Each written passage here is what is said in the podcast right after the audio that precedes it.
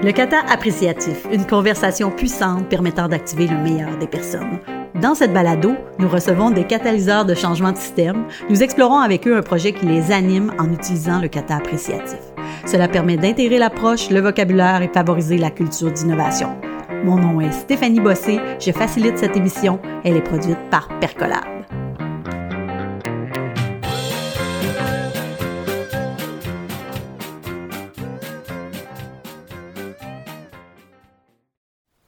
Bonjour et bienvenue dans le premier épisode du balado sur le kata appréciatif.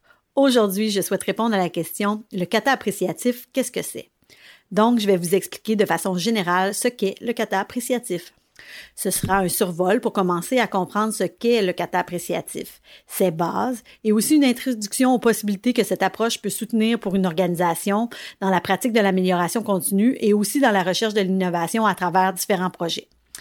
Euh, au fur et à mesure que nous allons avancer euh, dans les épisodes, vous allez pouvoir explorer, pardon, de façon plus spécifique et en détail toutes les facettes et les subtilités du kata appréciatif et aussi, on va y aller plus largement pour explorer euh, où et à quel moment on peut utiliser le kata appréciatif, dans quel processus.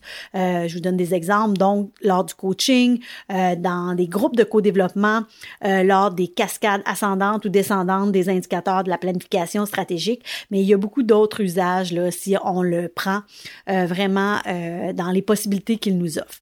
Simplement, le kata appréciatif, c'est une approche issue d'une fusion du kata d'amélioration continue et de l'enquête appréciative. Le kata appréciatif est un outil puissant pour soutenir les personnes dans la recherche d'innovation et dans la réalisation de projets de toute envergure. Il est constitué de routines de questions appréciatives qui permettent de saisir des opportunités d'amélioration par itération rapide en s'appuyant sur les forces actuelles du système. Il propose donc cette mise en action rapide-là qui euh, mène à la l'acquisition de nouvelles compétences euh, par l'expérimentation. Euh, comment moi j'en suis arrivée euh, au kata appréciatif? Ben comme je suis conseillère en développement organisationnel, j'ai été formée en amélioration continue lors de mes études, puis ensuite de ça dans le milieu où je travaillais dans le réseau de la santé vers les années 2009-2010 il y a une amplification, donc euh, un, désir d'utiliser euh, les pratiques d'amélioration continue euh, et aussi du lean management. J'ai été donc chargée de projet dans des grandes transformations organisationnelles vers la culture d'amélioration continue, donc pour implanter ce type de processus-là, former les gestionnaires, former les employés, démarrer des activités Kaizen euh, donc des revisions de processus, des cartographies.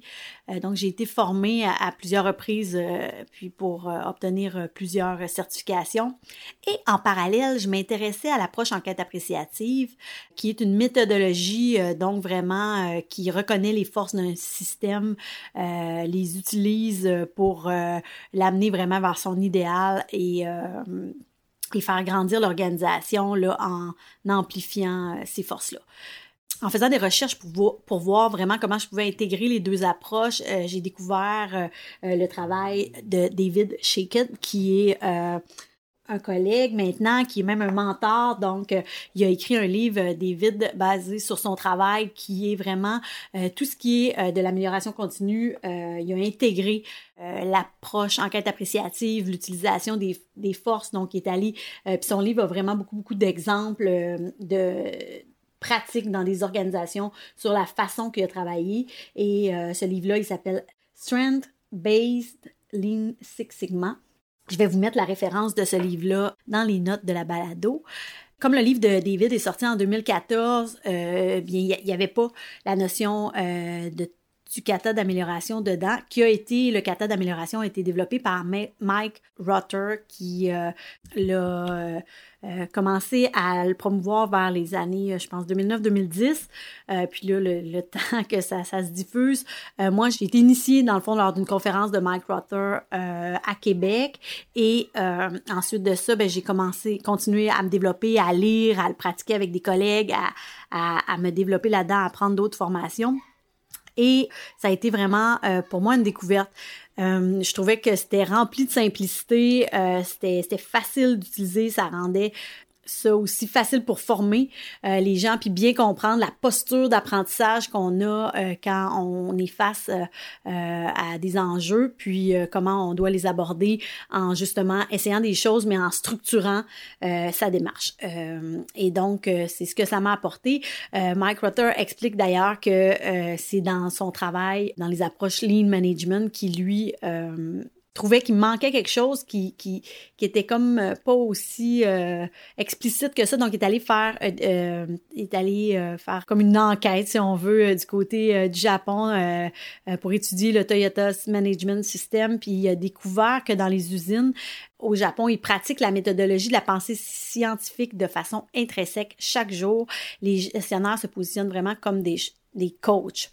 Donc, plus tard, dans une autre transformation organisationnelle, euh, j'ai utilisé le kata euh, pour aller euh, structurer la démarche de déploiement des salles de pilotage stratégique tactique et opérationnel. puis, l'utilisation du kata permettait de structurer la démarche aussi, mais d'amener cet outil-là pour favoriser l'apprentissage, développer cette culture-là de euh, bien comprendre, puis d'apprendre euh, en faisant les choses, et euh, mais en le pratiquant dans une culture qui est des fois plus difficile, euh, j'ai rapidement compris qu'il manquait quelque chose au kata euh, d'amélioration et qu'il fallait euh, justement dans cette organisation-là, il y avait déjà un souhait d'intégrer l'appréciatif dans la transformation. Et rapidement, ben, j'ai travaillé pour essayer d'intégrer les deux avec les équipes à ce moment-là avec qui je travaillais, les partenaires, les collaborateurs. Puis on est allé développer le kata appréciatif et c'est par la suite que je l'ai amené dans ma pratique dans différentes organisations, que j'ai pu vraiment le, le tester, le prototyper l'améliorer aussi pour qu'il devienne euh, simple et facile. Le kata d'amélioration, c'est vraiment pour intégrer la pensée euh, scientifique euh, dans une approche d'amélioration continue. Donc, de vraiment identifier un problème, l'analyser, choisir ce sur quoi on va travailler, avancer, déterminer une condition cible et avancer vers cette condition cible par des boucles d'itération. Ce qu'il faut comprendre, c'est que le lean, euh, le, lean management ou le, Toyota Way est vraiment euh, basé sur deux piliers, la culture d'amélioration et aussi le respect des personnes. Donc, un, conseiller en amélioration continue devrait être neutre quand il soutient une équipe euh, dans son développement de la pratique lean il n'est pas orienté, il n'est pas dans le blâme, il n'est pas dans le jugement, il cherche seulement à faire les choses de, d'une meilleure façon euh, et en utilisant l'intelligence collective et les forces de l'équipe. Par contre, les organisations qui essaient d'implanter une culture d'amélioration, souvent euh, les dirigeants sont pas très patients, essaient d'aller vite, forment rapidement, euh, commencent à demander que la révision de processus et il y a une rapidité d'exécution qui fait que les gens maîtrisent pas toujours euh, les outils et, et, ça peut dans une culture qui est déjà une culture de jugement ou de blâme ou qui a une certaine pression euh, sur la performance peut générer euh, un certain stress. Et ça, moi, je l'ai remarqué beaucoup en salle de pilotage où les gens hésitaient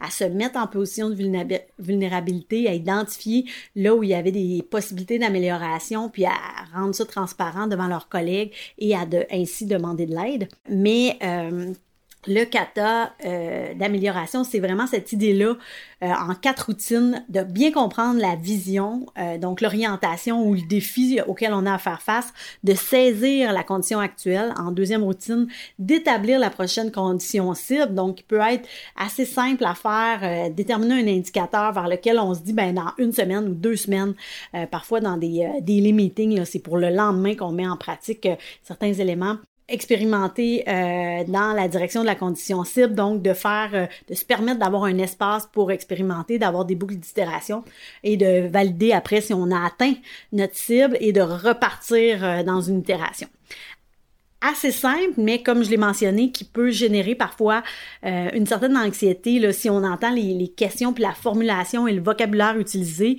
Imaginez-vous, vous êtes euh, euh, dans une salle de pilotage ou devant un, tableau de gestion visuelle et il y a quelqu'un, soit un, un collègue ou un, gestionnaire qui vous dit euh, euh, mais c'est quoi ton problème? Pourquoi le, problème de ton processus? Pourquoi ton indicateur est dans le rouge? Comment tu aurais pu éviter ce problème là qu'est-ce qui fonctionne pas? Qu'est-ce qui est donc redondant qui fait que ça fonctionne jamais? Si on y va avec des indicateurs plus financiers là, où on peut couper comment on peut réduire les pertes, euh, euh, comment on peut réduire aussi les délais d'attente pour nos clients. Euh, donne-moi tes données, es-tu capable de jouer avec tes données, où est le goulot? Toutes ces questions-là dans une salle de pilotage, même si on veut le faire de façon neutre, peuvent devenir assez oppressantes, puis des, des, employés ou des collaborateurs, des gestionnaires qui maîtrisent pas bien leurs données, qui n'ont pas confiance, vont se sentir aussi que toute l'attention est focusée vers eux. Donc, deuxième élément euh, du kata appréciatif, c'est d'aller insuffler l'approche enquête appréciative.